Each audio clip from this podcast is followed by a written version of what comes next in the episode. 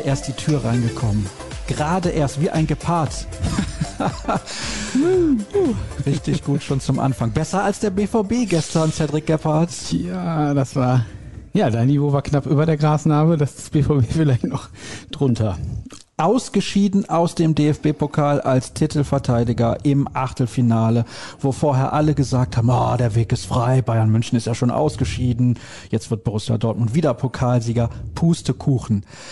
Wir haben jede Menge zu diskutieren. Ich habe ja in einem Tweet wie immer aufgerufen zu den Hörerfragen. Stand aktuell um, ich muss mal gerade gucken, 14.52 Uhr 54 Kommentare unter meinem Tweet, auch über andere soziale Medien, haben mich Fragen der Hörer erreicht. Wir werden nicht alle beantworten können, das ist unmöglich. Und natürlich ist der Frust der Leute groß. Erzähl, was war los? Gute Frage, wenn ich das mal wüsste. Und ich bin mir auch nicht so sicher, ob sie das bei Borussia Dortmund äh, überhaupt wissen, ob sie da eine Ahnung von haben, was da los war. Marco äh, Reus hat ja gestern am Mikro, glaube ich, noch in der ARD gesagt, ja, es ist unfassbar. Das waren auch meine Worte nach dem Abpfiff zum Kollegen Jürgen Gors. Ähm, aber mit der Einstellung, mit der Leistung gegen einen Gegner, der sich richtig reinwirft, reicht dann einfach nicht. Ne? Und es gab ja praktisch kein Aufbäumen, auch nach diesem, ich will ihn jetzt mal halb geschenkten Elfmeter nennen, hast du ja nicht gemerkt, dass irgendwie ein Ruck durch die Mannschaft gegangen ist. Dann äh, bist du halt raus als Titelverteidiger. Hätte ich nicht für möglich gehalten, aber es ist äh, ja nur konsequent, dass es so gekommen ist. Oh ja, und ständig tritt der BVB anders auf. In Frankfurt mindestens eine Halbzeit grottenschlecht. Ich war im Stadion, ich kann es beurteilen. Nehme ich mir jetzt mal raus. Dann gegen Freiburg gespielt wie, keine Ahnung, Champions League Finalist oder sowas. Also nicht unbedingt, aber sehr gut gespielt. Hoch gewonnen, mehr oder weniger keine Probleme gehabt über das ganze Spiel. Und St. Pauli ist ja nun mal nicht irgendein Zweitligist. Die haben bis auf das letzte Heimspiel gegen Aue, wo sie in der Nachspielzeit das Unentschieden sicher gemacht haben, jedes Heimspiel davor gewonnen in der zweiten Liga. Ist auch eine klare Aussage. Sie sind Tabellenführer der zweiten Liga. Bedeutet, sie sind eigentlich auf einem Niveau mit mindestens Kräuter Fürth und auch die Mannschaften, die da drüber stehen, haben ein ähnliches Niveau wie St. Pauli hat, weil eben der Unterschied ja nicht so groß ist und man das Gefühl hat, Vielleicht ist generell das Niveau im deutschen Fußball, was das angeht, gerade nicht so hoch. Ist aber auch egal. Fakt ist, du kannst ja nicht in so ein Spiel reingehen mit so einer Einstellung. Also du musst doch wissen, was da auf dich zukommt und auch wie die spielen. Marco Rose wird es ja vorher in Besprechungen auch erklärt haben. Ja, da gehe ich von aus. Er hat das ja auch gesagt, dass er ähm, St. Pauli durchaus ein spielstarker Gegner ist, dass er nicht davon ausgeht, dass sie sich jetzt komplett innen reinstellen. Und das haben sie ja auch nicht gemacht. Ne? Sie haben die Dortmunder immer wieder früh angelaufen. Äh, ich habe noch zu den Kollegen gesagt, die spielen so viel Rückpässe, Akanji immer wieder zu Kurbel. Du hast richtig gemerkt, oh, da fehlt dir jetzt erstmal eine Idee für einen Spielaufbau, wie oft die zu einem Rückpass gezwungen waren gegen den Zweitligisten, weil die die immer angelaufen haben, permanent. Klar, du hast im Laufe der zweiten Halbzeit irgendwann gemerkt, das hat Kraft gekostet bei St. Pauli.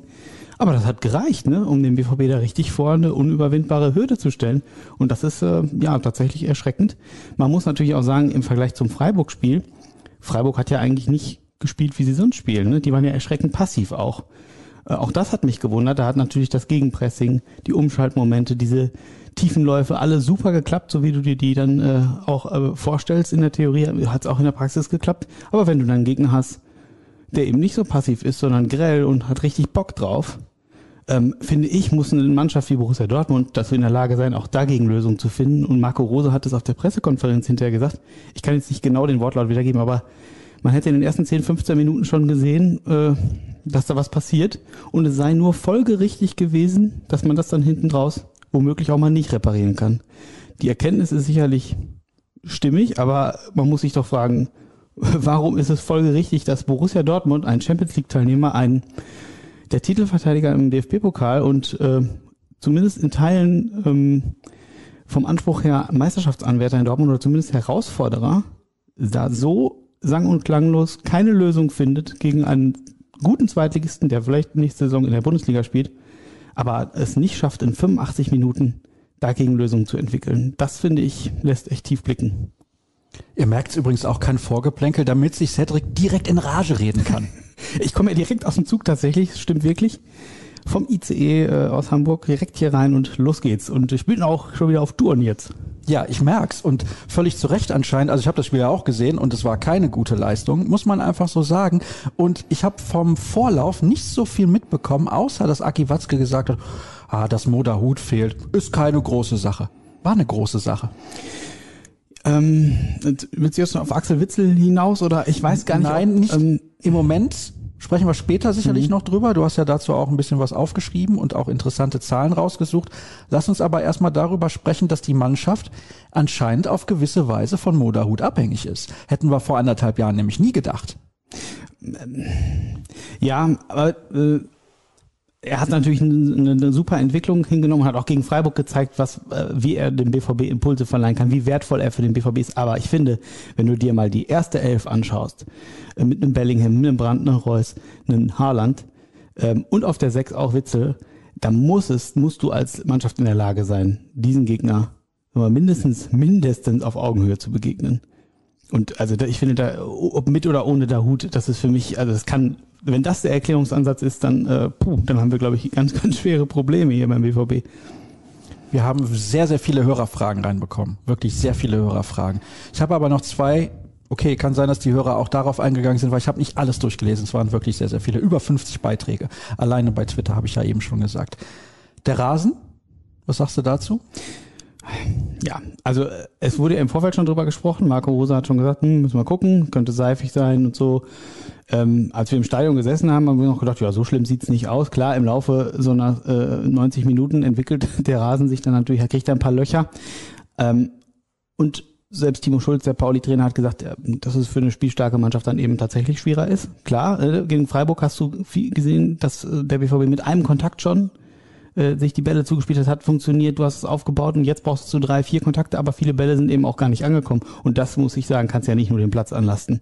Also da sind, denke ich, noch andere Gründe ausschlaggebend. Das kam vielleicht noch erschwerend hinzu, aber auch da sage ich, als Borussia Dortmund musst du in der Lage sein, äh, diese Hürde zu nehmen. Das glaube ich auch. Jetzt habe ich die zweite Frage vergessen. Wahrscheinlich kommt die gleich eh nochmal vor. Ja. Keine Ahnung, was da los ist. Ich bin eigentlich relativ fokussiert und natürlich genauso empört wie du über die Vorstellung dieser Mannschaft. Aber weil wir so viele Fragen haben, komm, fangen wir einfach mal an. Sollte man Haaland zu einer Entscheidung zwingen? Ach nee, das hat gar nichts mit dem Spiel zu tun. Wir wollen erstmal beim Spiel bleiben. Also muss ich mal gucken. Mit dem peinlichen Aus in den Pokalwettbewerben stünde jeder Vorgänger von Marco Rose zur Disposition. Warum passiert das in seinem Fall noch nicht? Ja, ich glaube, ähm, du hast letzte Woche, wir haben gerade darüber gesprochen, ein wirklich gutes Spiel gegen Freiburg gezeigt, auch wenn Freiburg sehr passiv war. Und es ist ja äh, ich glaube, dass das Problem ist, dass der BVB ja zwischendurch auch dann immer wieder durchaus Lichtblicke hat oder Momente, wo du sagst, ach guck mal, jetzt haben sie es verstanden. Jetzt haben sie es wirklich verstanden. Und dann kommt wieder drei Spiele später äh, eine rätselhafte Leistung, die dich wirklich mit vielen Fragezeichen zurücklässt. Und genauso war es jetzt auch wieder. Auch das hat Marco Rose gesagt. Ähm, sie haben wieder das Klischee bestätigt, dass sie nicht ähm, mit, mit, äh, mit Gegnern klarkommen, die hart Widerstand leisten. Es wurde in den letzten Wochen viel über Haltung gesprochen, über Nachhaltigkeit, Mentalität, Einstellung, wie begegne ich Rückschlägen auch während der 90 Minuten, wenn mal was nicht klappt.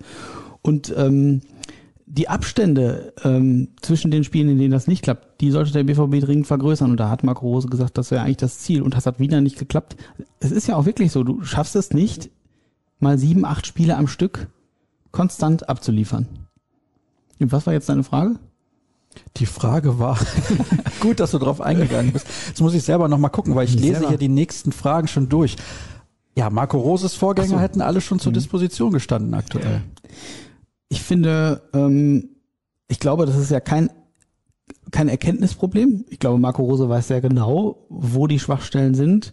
Ich persönlich kann jetzt nicht einschätzen, ähm, wo, also an welcher Stelle das richtig hakt. Also es ist ja auch kein Problem, was nur diese Saison ist. Also darüber über diese Mentalitätsdebatte, die wird ja schon seit einigen Jahren in Dortmund geführt.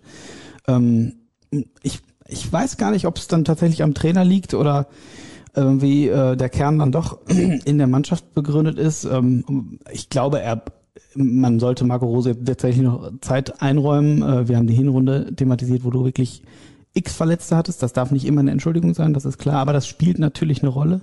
Ja, im, wenn wir über nachhaltige Entwicklung sprechen, wie, wie, wie kann ich mit einer Mannschaft wirklich was aufziehen, wie kann ich wirklich was entwickeln, wie kann ich meine Spielidee, die sich ja doch noch ein Stück weit unterscheidet, auch von Edin Terzic, weiterentwickeln. Ähm, all das muss man ihm natürlich auch zugute halten. Ähm, und ich glaube, es wäre auch verfrüht, ihn jetzt irgendwie anzuzählen. Aber natürlich, die Champions League äh, hat der BVB kolossal in den Sand gesetzt und jetzt im, im äh, Pokal fand ich es mindestens ebenso schwach. Ähm, klar, wenn du jetzt natürlich in vier Wochen in der Europa League auch rausfliegst, ähm, womöglich mit einer ähnlich dürftigen Leistung, dann muss man natürlich schon irgendeine sich die Frage stellen, was, wo es hapert, ne? Ich habe die Schnauze voll von diesen lustlosen Versagern. Ich lese es einfach mal vor, wie es da steht. Holland hat keinen Bock mehr, Witzel ist nicht mehr tragbar, man hat schon den zweiten Wettbewerb mit absoluter Nichtleistung weggeworfen. Ist die Saison jetzt schon verkorkst? Ich sage ja. Fällt jetzt schwer, äh, im Augenblick da zu widersprechen, unter dem Eindruck von gestern stehend. Ähm, ich glaube, es hängt ganz viel davon ab, wie die nächsten Wochen laufen wenn wir es jetzt mal positiv drehen und irgendwann kriegt die Mannschaft jetzt mal wirklich einen Lauf hin und äh, zeigt konstant ihre Leistung und du wirst in der Bundesliga vielleicht souverän Zweiter, zeigst gute, gute Leistung, anständige Leistung, sagt Marco Rose immer und kommst in der Europa League sehr weit, dann weiß ich nicht, ob es wirklich ein komplett verschenktes Jahr war vor dem Hinblick, dass du einen gewissen Umbruch hast, dass du was entwickeln willst. Es zahlt ja vielleicht auch dann darauf ein, was nächste Saison folgt. Aber wenn das jetzt so weitergeht mit Auf und Ab und so holprig, dann muss man das klar so sagen und konstatieren, dass es eine verlorene Saison ist, ja. Zum Marco Reus-Bashing. Ich glaube, das Problem vieler Fans ist einfach, dass Marco, wenn es mal nicht läuft, oftmals noch einer der schlechtesten auf dem Platz ist. Klar, er kommt einfach über seine Leichtigkeit, aber in solchen Spielen braucht es andere Impulse. Ein echtes Dilemma. Gibt einige, die was zu Marco Reus geschrieben haben. Das heißt, liebe Hörer, wenn ich im weiteren Verlauf dieser Ausgabe nicht mehr mit Cedric über Marco Reus, nicht Rose, hätte ich mich beinahe schnell verlesen bei der nächsten Frage, diskutiere, bedeutet das, wir haben da schon was zu gesagt, also nicht wundern. Es ist schwierig, weil natürlich auch seine Ausstrahlung, wenn er dann auch ausgewechselt wird, selbst wenn es läuft, nicht die allerbeste ist. Er will dann immer durchspielen. Er ist der Kapitän. Er ist auch nach wie vor das Gesicht dieser Mannschaft. Seine Leistungen in dieser Saison sind eigentlich durchweg in Ordnung. Es gibt natürlich auch Spiele, wo es nicht läuft. Aber der Hörer hat natürlich recht, wenn er schreibt, wenn Borussia Dortmund verliert und schlecht spielt, ist Marco Reus meistens nicht zu sehen. Ja, da würde ich äh, tatsächlich zustimmen. Also es stellt sich ja immer wieder die Frage, und auch das nicht erst seit gestern, inwiefern Marco Reus äh, diese Leaderrolle, die ihm zugedacht ist, die er vielleicht auch selber beansprucht, das weiß ich ehrlich gesagt gar nicht. Ist das so oder fühlt er sich vielleicht auch gar nicht wohl damit und es wird ihm nur ja, aufgedrückt oder weil er eben das Gesicht der Mannschaft ist, fühlt er sich damit wohl, kann er diese Rolle überhaupt tatsächlich einnehmen? Und äh, in vielen Spielen, wo es nicht läuft, muss man sagen, kann er es nicht.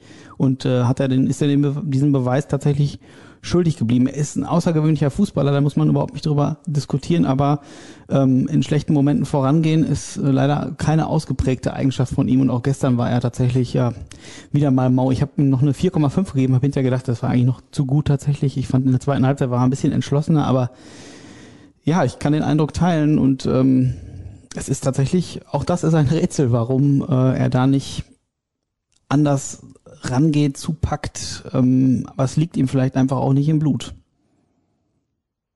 Es ist tatsächlich ein Dilemma. Warum keine fünf?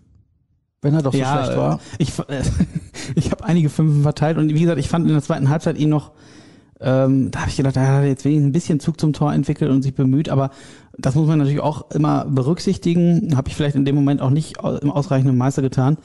Äh, du musst die Spieler ja auch danach bewerten, was sie eigentlich zu leisten imstande sind. Und äh, bei Marco Reus ist die Fallhöhe natürlich eine andere als bei, ich sage jetzt mal Ansgar Knauf oder so. Äh, den muss ich ja ähm, nochmal anders bewerten. Und insofern hätte, äh, wäre da jetzt ein 5,0 jetzt nicht verkehrt gewesen, tatsächlich. Für den Auftritt gibt es keine Ausreden. Hochverdient aufgrund der zweiten Halbzeit. Wieso spielen Brandt und Witzel so lange? Brandt nur Fehlpässe und mit Witzel ist Gegenpressing sinnlos. Du hast Wolf, Mokoko und Tigges auf der Bank. Rose wechselt meiner Meinung nach oft zu spät. Diese Aussage kommt von Ed Lurchi 0815, also Bernd Stromberg, einer unserer ganz, ganz treuen Hörer. Und darauf antwortet der nächste Hörer mit einem Zitat Bernds Büroweisheiten. Wenn du nix im Fenster hast, dann musst du schon verdammt viel im Laden haben, sag ich mal. Aber so ist es auch. Im Moment ist im Laden nicht genug und im Schaufenster leider auch nicht mehr so viel. Ja,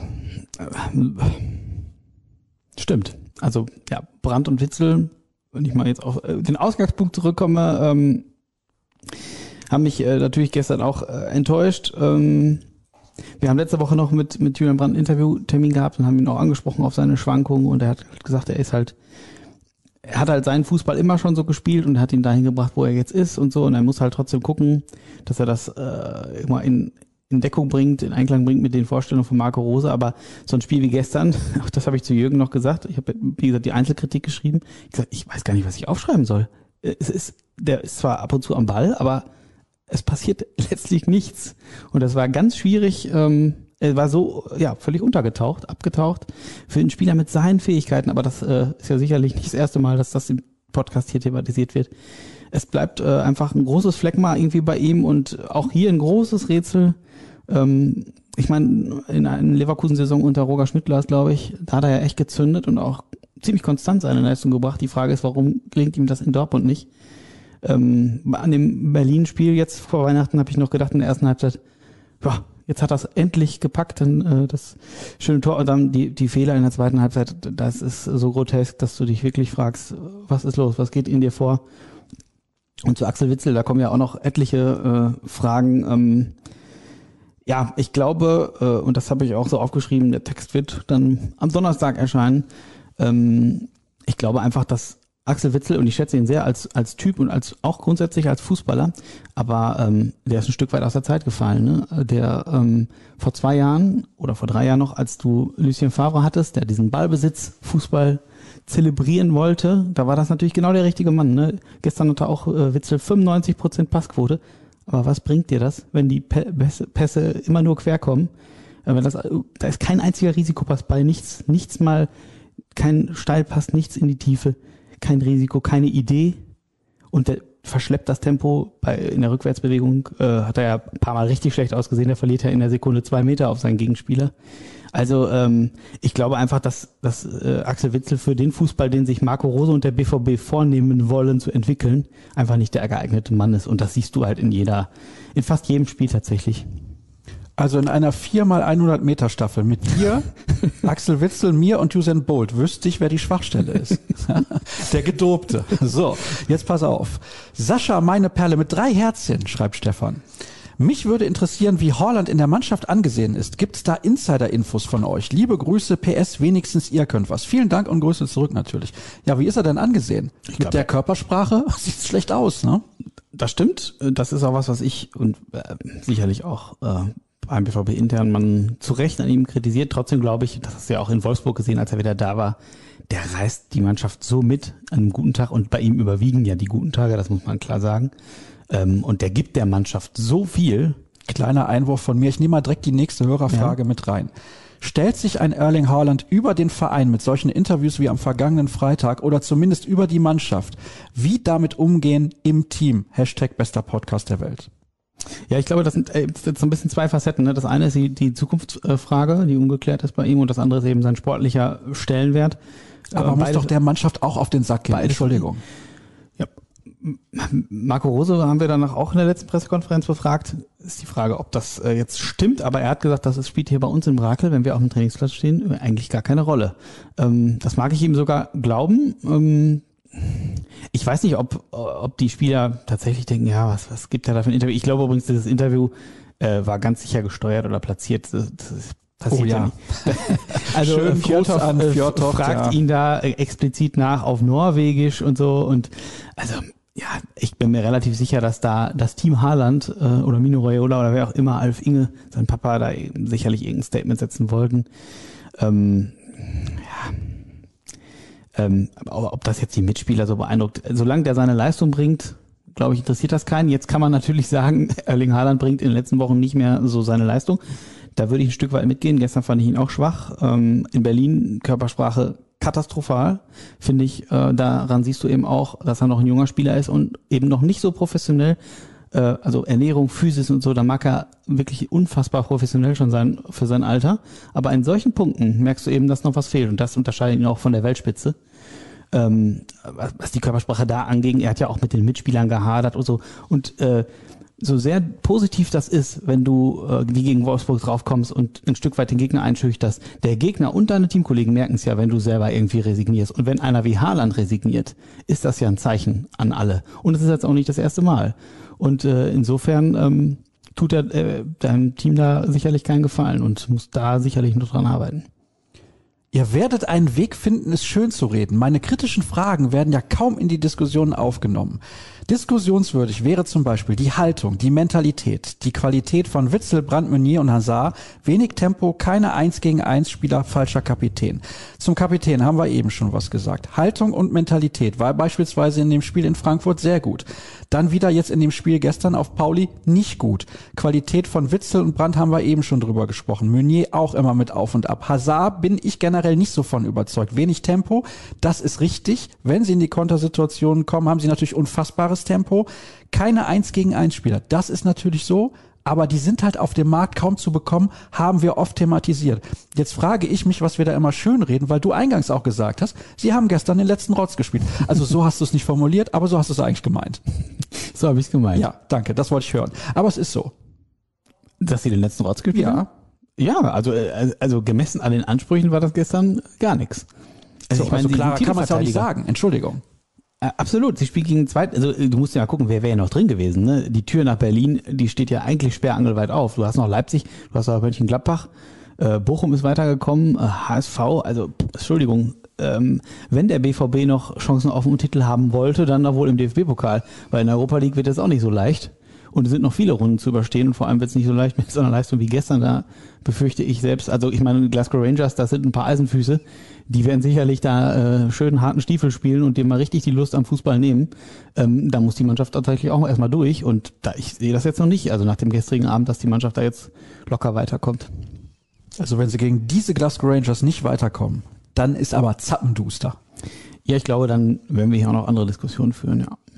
Hier wird auch geschrieben, na, die Ruhrnachrichten haben halt eine Kooperation mit dem BVB, aber dennoch habe ich den Eindruck, dass Meinungen relativ fair gebildet werden, wenn auch manchmal zu wenig kritisch. Also es ist so, dass wir durchaus kritisch sind. Ich verstehe die Kritik an der Kritik, die angeblich nicht vorhanden ist, nicht so ganz. Ich meine, wir sind aber auch nicht der Boulevard. Vielleicht sollte man das einfach mal dazu sagen. Der Boulevard, der kann gerne draufhauen. Aber das ist Populismus. Dann sind sie direkt die Besten, wenn sie mal irgendein Spiel gewinnen, also die Weltbesten. Sie sind aber auch die Weltschlechtesten, Ja. wenn sie mal ein Spiel verlieren. So kann man es halt auch nicht sehen. Ja, davon halte ich auch nichts. Das ist doch auch Käse. Also ich finde auch als Journalist, ähm, wir reden ja gerade in diesen Zeiten viel von Wahrhaftigkeit und so und natürlich ist das ein sehr hoher Anspruch, dem wir sicherlich auch nicht immer gerecht werden, aber nicht aus bösem Willen, sondern weil wir, ähm, ja, wir, wir bilden uns ja auch so mal eine Meinung oder ein Urteil auf, auf Grundlage unserer Erkenntnisse, unserer Informationen. Und Die sind natürlich nicht immer vollumfänglich, ähm, aber ich würde uns allen, und äh, das, da spreche ich jetzt auch von den Kollegen, attestieren, dass wir es äh, zumindest versuchen, ähm, das äh, wohlwollend, aber auch angemessen kritisch zu begleiten, was Borussia Dortmund tut. Wer entreißt Mats Hummels endlich seinen Heiligenschein? Hummels, Akanji, Sagadu, drei hüftsteife Verteidiger auf einen Streich. Damit gewinnt man halt nichts, antwortet direkt der Nächste. Akanji ist gerade erst wieder da. Sagadu war sogar sehr lange raus bei allem Verständnis für die Frustration nach so einem Spiel. Aber man darf auch die Umstände in der Innenverteidigung mal beleuchten, bevor man vollkommen in Polemik verfällt. Ist eigentlich alles zugesagt. Deswegen mache ich direkt weiter mit der nächsten Frage. Beim Kauf von Erling Haaland war ja eigentlich klar, dass es immer Gerüchte geben würde. Als Durchlauferhitzer für Supertalente braucht es echte Säulen wie zuletzt Reus und Hummels in Topform, um die es nicht immer Abgangsdebatten gibt. Wer sollen denn die in Zukunft sein? Gratulation trotzdem an eine alte Heimat St. Pauli. Sie haben ein tolles Spiel gemacht und ich freue mich auf die Duelle in der Bundesliga, ja, wenn Pauli denn am Ende aufsteigt. Aber wer soll das denn in Zukunft sein? So eine Säule. Das ist eine gute Frage. Ich glaube, davon gibt's äh, aktuell nicht viel. Ich glaube, beim BVB legt man ganz große Hoffnung, äh, setzt ganz große Hoffnung in Jude Bellingham, das berechtigterweise. Der geht ja jetzt schon voran. Auch das ist übrigens bezeichnend, dass er, wie alt ist er jetzt? 18, 19? Ich weiß es jetzt gar nicht. Ja, aber das ist ja gar nicht der Punkt, weil er ist auch einer, um den es dann sehr bald Gerüchte geben wird, weil er so gut ist. Ja, aber ich glaube ja schon, dass er noch ein, zwei Jahre, gehen wir mal davon aus, dass er noch zwei Jahre da ist, ist er, denke ich, in der Zeit auf jeden Fall eine Säule. Dann wird sich viel, wird viel davon abhängig, äh, abhängig sein, ob Manuel Akanji äh, verlängert. Der hat sich natürlich auch durch eine wirklich stabile, äh, stabile Leistung, wirklich starke Leistung äh, da in den Fokus gespielt und äh, ist womöglich auch für andere Clubs interessant. Wenn du den halten kannst, hast du den neuen Abwehrchef, den Hummels Nachfolger, den legitimen, glaube ich. du hast Bellingham ein bisschen davor und dann wird's natürlich dünne. Ähm, wir wünschen uns natürlich alle, dass Marco Reus eine solche Säule wäre. Wir haben eben thematisiert, dass er das leider oft nicht ist. Ja, aber ansonsten sehe ich gerade aktuell keine und wüsste auch nicht, wo die so schnell herkommen sollen. Übrigens ein Punkt noch äh, zu gestern und zu der ganzen Thematik. Du hast natürlich im Spätsommer Thomas Delaney abgegeben. Das ist so ein Spieler, der wäre prototypisch bestens geeignet gewesen gestern in so einem Spiel gegen Pauli, den du da auf die Sechs stellst, der da richtig zwischenhaut, richtig Widerstand leistet. So einen hast du natürlich dann jetzt nicht mehr. Ehrlich gesagt weiß ich gar nicht, was ich fragen soll. Sind gefühlt immer die gleichen Themen. Innerhalb von vier Tagen vom besten Spiel der Saison zu, was auch immer das heute gewesen sein sollte. Es geht mir nicht in den Kopf. Haben wir eben schon ein bisschen drüber gesprochen. Bevor wieder alle auf die Spieler draufhauen. Ja, die Körpersprache war mal wieder nicht gut und ja, man muss anders auftreten, aber das Argument des Rasens teile ich. Welch ein Acker. Daher meine These. In Dortmund oder auf besserem Geläuf gewinnt der BVB das Spiel. Ich glaube, wenn, dann waren ja die Niederlagen häufig auch auswärts, ne?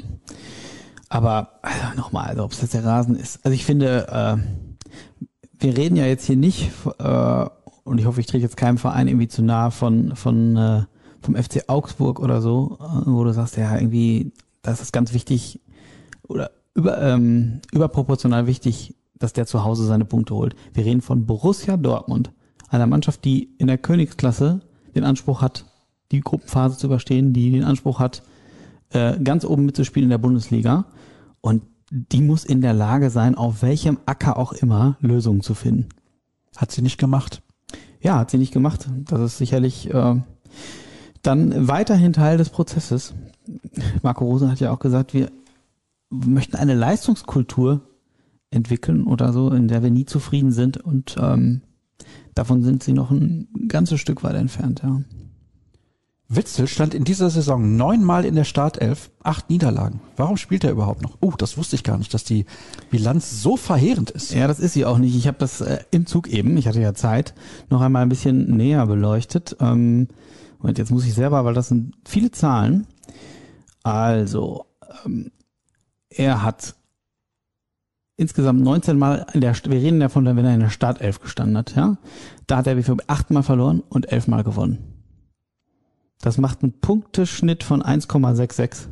Und ich habe dem mal entgegengehalten, wenn er nicht gespielt hat oder wenn er nur eingewechselt wurde, und da hast du einen Punkteschnitt von 2,44. Das ist natürlich schon. Das ist ordentlich. Das ist eine ordentliche Differenz, ja.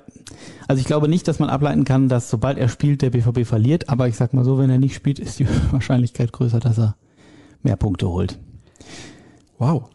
Das ist ja, relativ ist, eindeutig, Cedric. Es ist recht bitter, ja ich kann mir auch nicht vorstellen, dass er äh, über den Sommer hinaus hier bleibt. Stats don't lie. Ja, muss man, glaube ich, so sagen. Und wie gesagt, ich finde ihn als Typ äh, klasse und der macht das ja auch nicht absichtlich, ne? Aber man muss einfach sagen, er ist, glaube ich, für das Spiel einfach nicht geeignet. Auch er hat ja auch, das muss man auch sagen, ganz oft in der Innenverteidigung aushelfen müssen. Das war ja oder ist ja nun wirklich nicht seine Position. Aber auch da hast du die Tempodefizite gesehen und auch das Zweikampfverhalten. Ähm, und klar, das macht sich dann irgendwann auch im Punkteschnitt bemerkbar. Hier wird nochmal was gefragt zu Marco Rose. Dann natürlich die individuellen Fehler, aber die kann man ja nicht einfach so abstellen. Das hat dann auch was zu tun mit individueller Qualität. Und wenn die einfach nicht hoch genug ist, dann kann der Trainer auch machen, was er will. Insbesondere während einer Saison fast kaum möglich. Eine Kopfsache. Hab da auch einige Nachrichten übrigens bekommen zu Edin Terzic, weil er es irgendwie hinbekommen hat. Da war aber auch noch Jaden Sancho in Dortmund, der ja jetzt in Manchester eigentlich gar nicht spielt.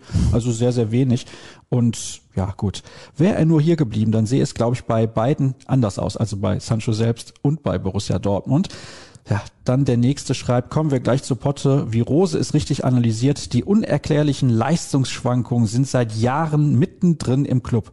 Liegt es eventuell doch am Kapitän? Ein guter Kapitän erkennt man im Sturm. Gestern war Reus erneut blass. Ist das der Grund? Ja, haben wir eben auch schon drüber gesprochen. Beste Grüße an den weltbesten Podcast im Multiversum.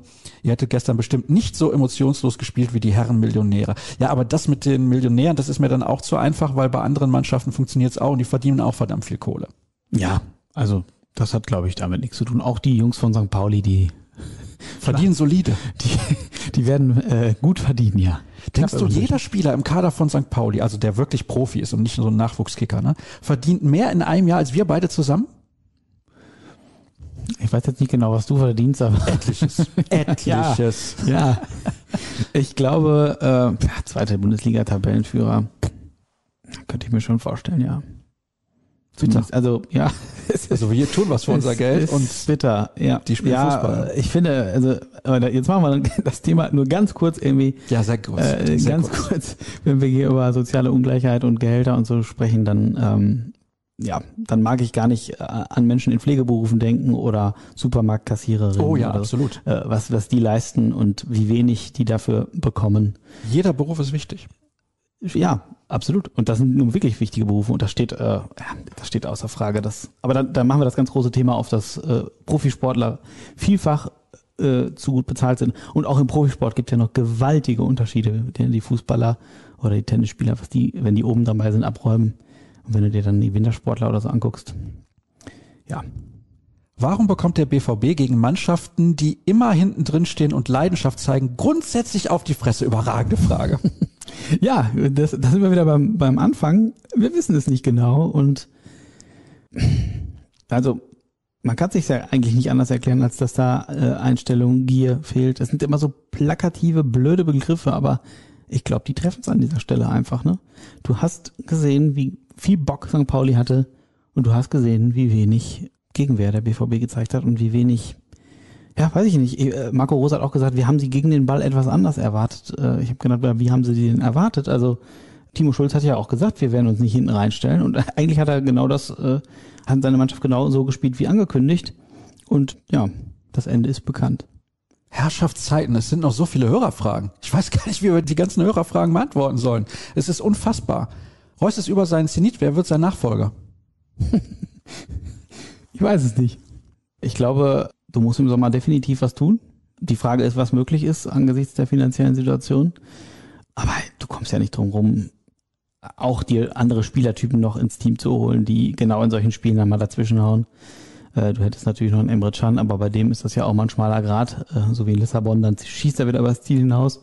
Da tut er dir dann auch keinen Gefallen. Also ähm, du brauchst einfach noch ein, zwei, drei Mentalitätsspieler, ich nenne sie jetzt bewusst so, in deinen Reihen, um, ich weiß nicht, du musst ja irgendwie anderen Zug reinkriegen.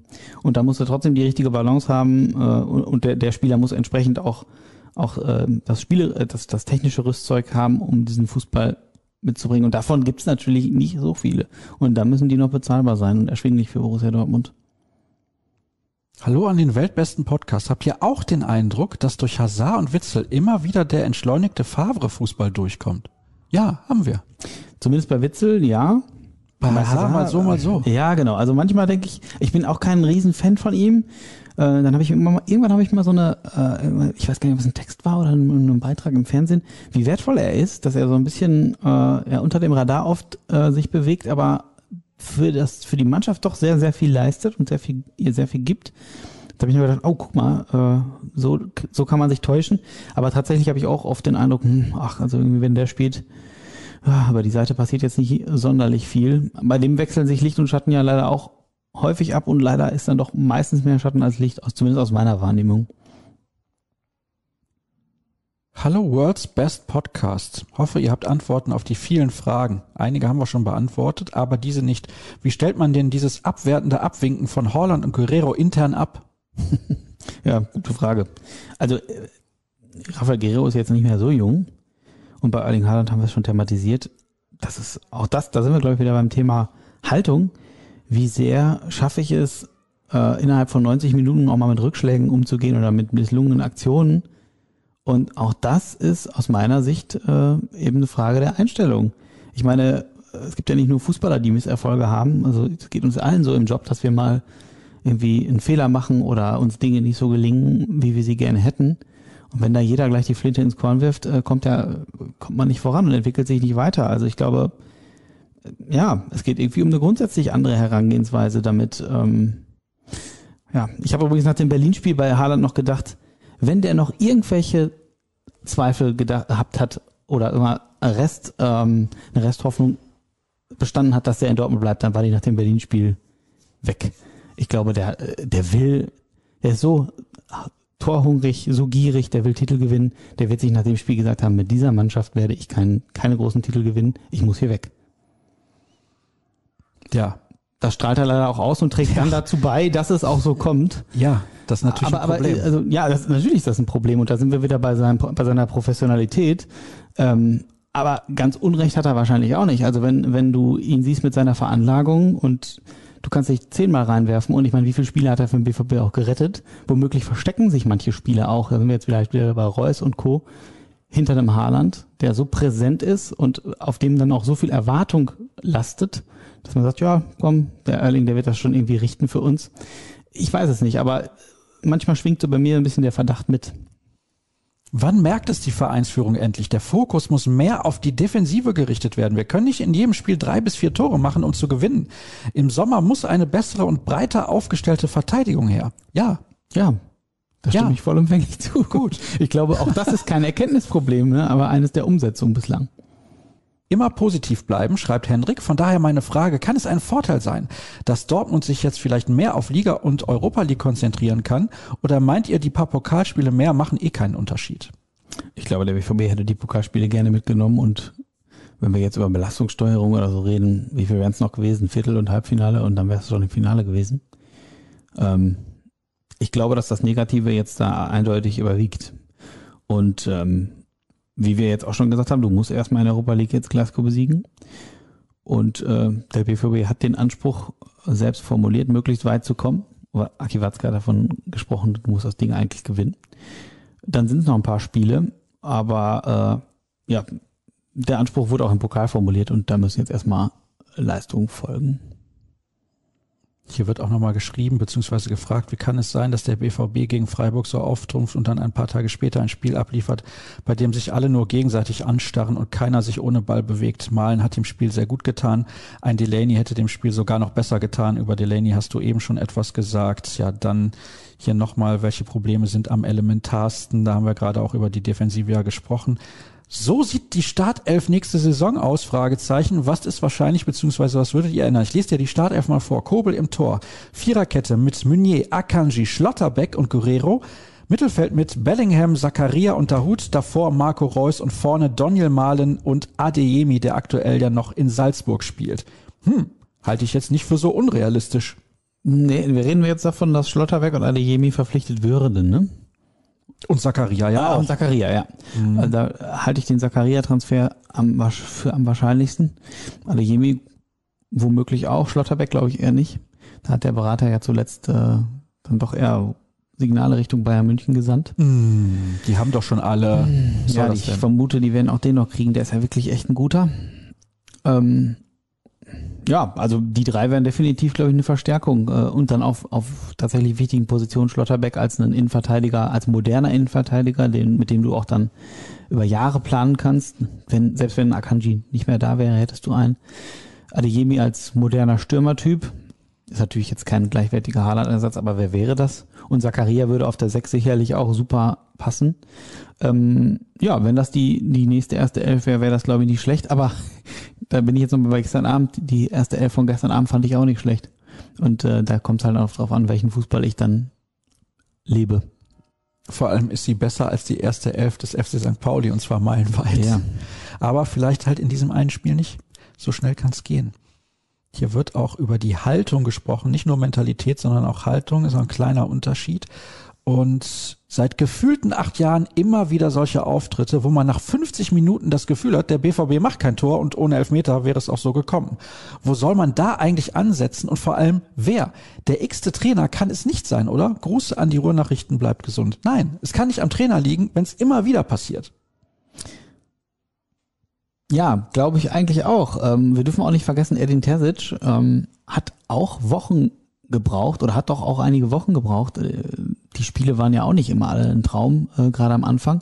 Ich weiß noch genau, da war ich auch im Stadion danach, ich habe es ich hab's auch selber geschrieben, ähm, dass vieles schlechter geworden ist unter Terzic. Er wollte vieles besser machen, vieles schlechter geworden. Haben am Anfang alle gesagt, das braucht natürlich seine Zeit, bis du Dinge entwickeln kannst. Und es hat natürlich eine eigene Dynamik angenommen, mit denen, ich glaube, es waren ja acht Sieger am Ende in der Bundesliga und dann noch mit dem Pokal und so. Dann bist du noch in die Champions League gekommen. Man darf es jetzt nicht verklären. Also es gab durchaus auch für Edin Terzic einige Baustellen. Ähm, ich weiß gar nicht, ob übrigens, ob das acht Jahre jetzt her ist. Äh, dann, das würde ja bedeuten, dass auch Thomas Tuchel, unter Thomas Tuchel solche Spiele gezeigt würden. Das würde ich mal sagen, war dann, wenn dann die absolute Ausnahme. Absolut war das die Ausnahme. So, ja. also ähm, ja klar, Jürgen Klopp ist immer noch so das, äh, der Vollgasfußball und so, das ist das absolute Ideal. Aber ähm, davon müssen wir uns, glaube ich, ein Stück weit lösen. Und das ist jetzt, äh, was war jetzt die Ausgangsfrage? Oh, jetzt muss ich wieder Ah, weiter sorry. scrollen. Entschuldigung, das kann natürlich jetzt dauern. Ja, wer es richten kann. Ach so, ja, das ist gut. Ich hoffe, ja, Marco Rose richtet es. Tuchel übrigens, und das war der Grund, warum hinterher gesagt wurde, man hat sich von Tuchel getrennt, hat menschlich nicht gepasst. Auf der anderen Seite könnte man jetzt behaupten, er ist ja gerade auch zum weltbesten Trainer gewählt worden übrigens, er hat diese Professionalität und diesen Überehrgeiz eventuell, diesen Ehrgeiz reingebracht, den es eben braucht, um Bayern München anzugreifen. Ja, das kann man, denke ich, so sehen. Hat nicht gepasst, menschlich, Mhm. dann sieht man aber jetzt, was man bekommt, wenn man vielleicht Trainer holt, die menschlich super sind. Hat man übrigens von allen danach gesagt. Von allen hat man das gesagt. Terzic sowieso über jeden Zweifel erhaben als Borussia durch und durch. Favre haben alle gesagt, eigentlich ein super Mensch, ein bisschen Sturkopf, aber ein super Mensch. Immer freundlich auch gewesen zu den Journalisten. Peter Stöger war immer freundlich und Peter Bosch war auch freundlich. Ja. Aber mit Freundlichkeit gewinnst du nichts. Offensichtlich ist das so. Sascha, hast du das gerade entwickelt als Idee? Das kam dir doch, das ist doch, das hast du doch jetzt, jetzt Das eingefallen. ist doch unglaublich. Überragend, oder? Nein, aber es liegt ja auf der Hand. Es liegt ja auf der Hand. Ja, jetzt, wo du das so sagst, äh, könnte das tatsächlich so sein, ja. Weil Tuchel war auch in Paris erfolgreich. Auch da gab es am Ende menschliche Differenzen. Und bei Chelsea ist er auch erfolgreich. Auch da gibt es menschliche Differenzen. Anscheinend jetzt mit Lukaku haben wir alle mitbekommen. Aber überall, wo er gearbeitet hat, war er erfolgreich. Unbequem, aber erfolgreich. Vielleicht braucht man einen, der absolut unbequem ist. Weil viele sagen, Rose ist ja auch nicht unbequem. Spricht natürlich auch schon Dinge an und ist in Interviews durchaus klar. Auch gestern nach dem Pokalspiel war das so. Aber vielleicht braucht man einen, den keiner mag, aber der halt ein guter Trainer ist und die Mannschaft übers Limit pusht. Ja, ich glaube auch. Ich weiß halt nicht, wie unbequem Rose ähm, intern tatsächlich ist. Ne? Ähm, in der Öffentlichkeit und bei Pressekonferenzen stellt er sich immer vor seine Mannschaft, was ja auch legitim ist als Trainer. Er sagt ja auch, ich, ich bin Teil des Teams und wir verlieren dann auch eben zusammen. Ähm, wie sehr er da intern ja auch einen harten Kurs fahren kann, vermag ich jetzt nicht zu beurteilen. Ich glaube, bei Thomas Tuchel ist schon auch echt ein spezieller Typ. So, ich kann mir vorstellen, dass man mit dem nicht klarkommen kann. Aber der hat natürlich einen Anspruch an sich selbst und an seine Mannschaft, der den wahrscheinlich nicht viele Trainer haben. Ne? Pep Guardiola ist vielleicht noch so ein, so ein Typ, deswegen haben die sich wahrscheinlich auch gut verstanden. Ähm, ja, wäre in der Tat eine These, äh, die du gerade aufgestellt hast. Wenn wir gucken, wer, wer hier demnächst mal irgendwann landet, äh, werden wir das vielleicht ähm, erhärten können. Hi Sascha, die Frage, warum ständig diese Leistungsschwankungen auftreten, wird wohl für immer unbeantwortet bleiben. Vielleicht steht es ja im Geheimbuch des US-Präsidenten. Jetzt muss ich mal weiter scrollen. Das sollte die größte Lehre dieses Spiels und des Ausscheidens in der Champions League sein, in die Tonne mit diesem Trikot. ja, nicht viele mögen dieses Trikot, ne? Das ist einfach so. Ich mag es auch nicht. Dann hätten wir das auch geklärt. Hier schreibt noch einer zum Trikot. Witzig. Habe ich eben gar nicht gesehen. Musste das sein, ist die Frage. Ja, anscheinend musste das sein. Sowohl das Trikot als auch dieses Spiel beziehungsweise diese Leistung. Gibt es Mannschaften, bei denen die Verträge größtenteils leistungsbezogen sind? es wäre natürlich witzig, wenn man das bei Borussia Dortmund auch so machen würde. Würden sie ordentlich Gehalt sparen. So, dann wäre die Pandemie kein Problem. Nein, das wäre jetzt etwas überzogen. Ich, äh, ich weiß jetzt nicht, worauf die Frage abzielt, auf die erste Bundesliga, zweite Bundesliga, dritte. Also natürlich wird es das geben, aber je höher du kommst, äh, vermag ich jetzt ehrlich gesagt nicht seriös zu beantworten, welcher Verein da wie äh, seine Spieler entlohnt. Hier wird nochmal die Mentalitätsfrage gestellt oder einfach St. Pauli unterschätzt. Ach so, und Grüße an den zweitbesten Podcast der Welt nach Kreisab. Sascha, Gold kann und ich jetzt- Silber kannst du dir um deinen Hals Ja, hängen. da kann ich natürlich jetzt auch Werbung machen. Das ist überragend. Vielen Dank an den Hörer. Die Frage ist doch ähnlich gesteuert wie die von Haaland. Nein, auf gar keinen Fall. doch- Würde ich auf gar keinen Fall jemals so tun. Danke nochmal und die Kontodaten habe ich auf jeden Fall notiert. Kreisab. Übrigens ab nicht wie down, sondern wie ab die Post. Ja, ich weiß das. Sehr gut. Schön, dass du trotzdem nicht reinhörst, beziehungsweise schade, Cedric. Aber Trackst du mich? Nein. So, was haben wir denn hier noch? Ja, es kommt immer wieder das Gleiche. Oh, holt Edin zurück. Oder Edin. Ich sag immer Edin, wie Edding. Edin ist ja da, nur in anderer Funktion. Hm. Aber Nein, da Sie- haben wir. nein, Nein, nein, nein, Entschuldigung. Sie werden die Saison mit Rose zu Ende bringen. Da gehe ich jetzt eigentlich auch zu von aus. 1000 Prozent. Zu Da, ge 1000 da Prozent. gehe ich auch von aus und wie ich eben gesagt habe, fände ich das auch nur richtig. Äh, Aber klar, es wird jetzt sehr viel von den nächsten Monaten abhängen. Wenn du dir natürlich jetzt noch, äh, keine Ahnung, drei, vier, fünf Auftritte von der Sorte von gestern leisten wirst, würdest, dann könnte ich mir schon einiges Tabula Rasa vorstellen in Brakel in der Geschäftsstelle. Aber ja, wollen wir jetzt noch nicht zu weit spinnen. Ähm, aber das haben wir ja auch schon immer gesagt, äh, wenn mal, nach welcher Zeit auch immer und unter welcher Konstellation auch immer Marco Rose nicht mehr da ist, würde natürlich Edin Terzic theoretisch immer eine gute Lösung darstellen. Aber so weit sind wir noch nicht. Jetzt pass auf, Jonas schreibt. Und das hast du bei uns in die WhatsApp-Gruppe geschrieben der Redaktion, weil du da noch ein paar Infos zu haben wolltest. Eine interessante Geschichte. Sein Hashtag übrigens Staatstreue.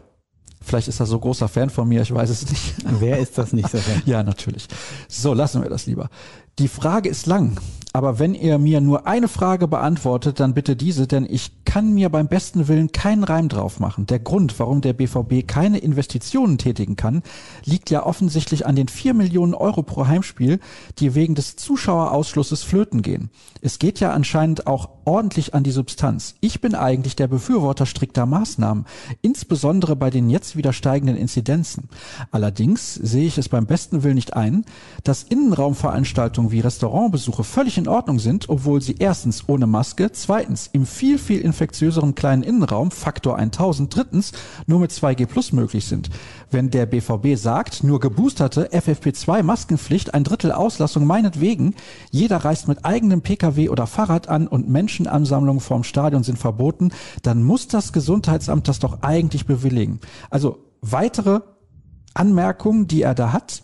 Und er sagt, normalerweise müsste der BVB doch eigentlich mit einem Justiziar prüfen, ob das so gerichtlich standhaft ist. Und ich finde, da hat er auch gar nicht Unrecht. Und was er auch noch schreibt, das ist übrigens nicht schlimm, sondern einfach nur angewandter Rechtsstaat. Mir geht diese Hasenfüßigkeit auf die Nerven. Watzke moniert zu Recht, aber dann soll er auch mal was tun und den Substanzverlust des BVB nicht einfach hinnehmen. Ja, das ist jetzt eine echt vielschichtige Angelegenheit. Also ich versuche das mal ein bisschen aufzudröseln, soweit ich das kann. Also zum einen, der BVB hat einen eigenen Justiziar, Robin Steden. Ich weiß aber nicht, inwiefern man das tatsächlich, äh, ob, das, ob man da rechtlich wirklich rechtliche Schritte gegen einleiten kann und ob man das will. Denn dann sind wir wieder bei dem Punkt äh, Sonderrolle des Fußballs. Was nimmt er sich raus? Ähm, ist, ist er eh privilegiert im Gegensatz zu vielen anderen Branchen. Ähm, ich weiß nicht, ob man das riskieren will. Natürlich verstehe ich den Unmut des Hörers total. Also wenn ich äh, mir vorstelle, ein Restaurant ist voll, ein Innenraum, die Luft ist schlecht, ist es, äh, das sagt der gesunde Menschenverstand, weitaus infektiöser im Zweifelsfall als im Stadion. Gerade in Dortmund, wo du ja wirklich noch ordentlich Leute auf die Tribünen verteilen könntest. Kleiner Hinweis übrigens gestern, die 2000 Zuschauer in St. Pauli, die übrigens super Stimmung gemacht haben, saßen alle auf ein und derselben Tribüne. Auch das habe ich nicht kostet verstanden natürlich auch weniger. kostet, ja, aber da denke ich mir auch, das kann doch nicht sein. Also, das ist doch lächerlich. Dann hast du auf dem Papier da eine Auslastung von ich weiß nicht wie viel Prozent und verteilst die aber in ein, äh, auf eine Tribüne. Das macht ja auch keinen Sinn. Das war gegen Bochum auch schon so, dass da ganze Tribünen frei waren und alle zusammengefärcht nebeneinander saßen. Also, ähm, insofern ähm, kann ich das total verstehen. Ich weiß jetzt nicht die Beweggründe, ähm, weshalb der BVB, ob der BVB da überhaupt tätig werden können werde, äh, könnte oder wollte, ähm, vermag ich nicht zu beurteilen. Ähm, ja, und bitte an dieser Stelle um Verständnis, dass ich dazu nicht mehr sagen kann.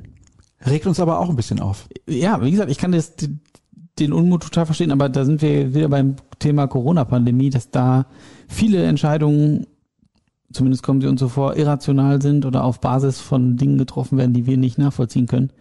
Ähm, ja, gehört dazu.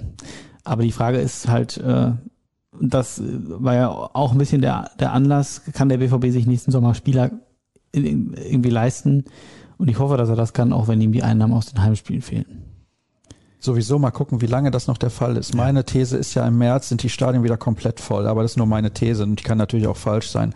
Hoffenheim am Wochenende. Jetzt haben wir ja vor Beginn der Rückrunde gesagt, mh, und auch nach der ersten Halbzeit gegen Frankfurt logischerweise, dass natürlich die ersten vier Gegner extrem schwer sind. Zwei haben sie jetzt geschlagen.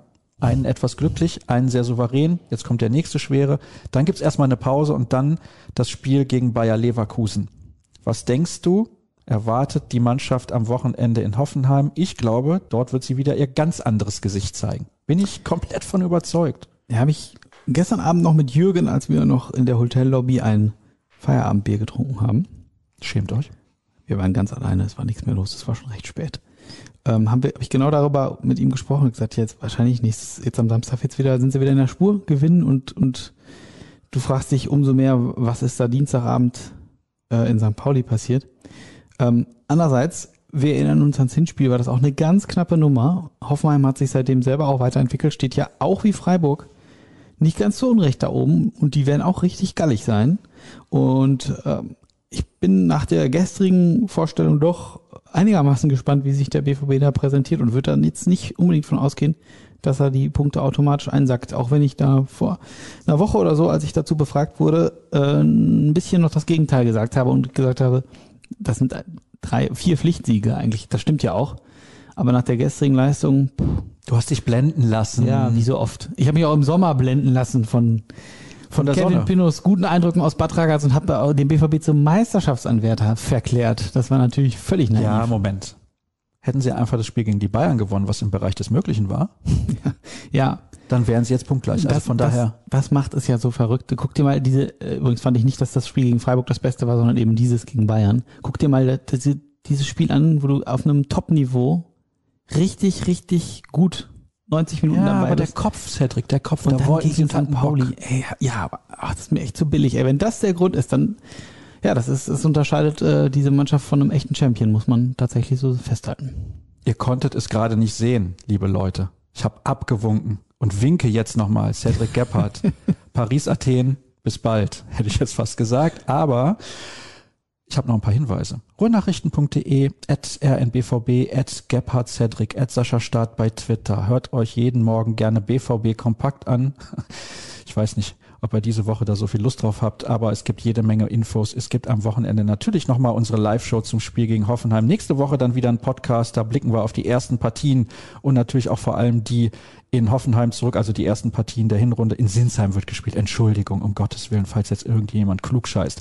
Ist normalerweise ja mein Job hier in Ja, der absolut. Redaktion. Ja, schlimm. Ganz, ganz schlimm. Das war's. Danke an dich. Sehr gerne. Und nächste Woche hören wir uns wieder. Bis dann. Tschüss.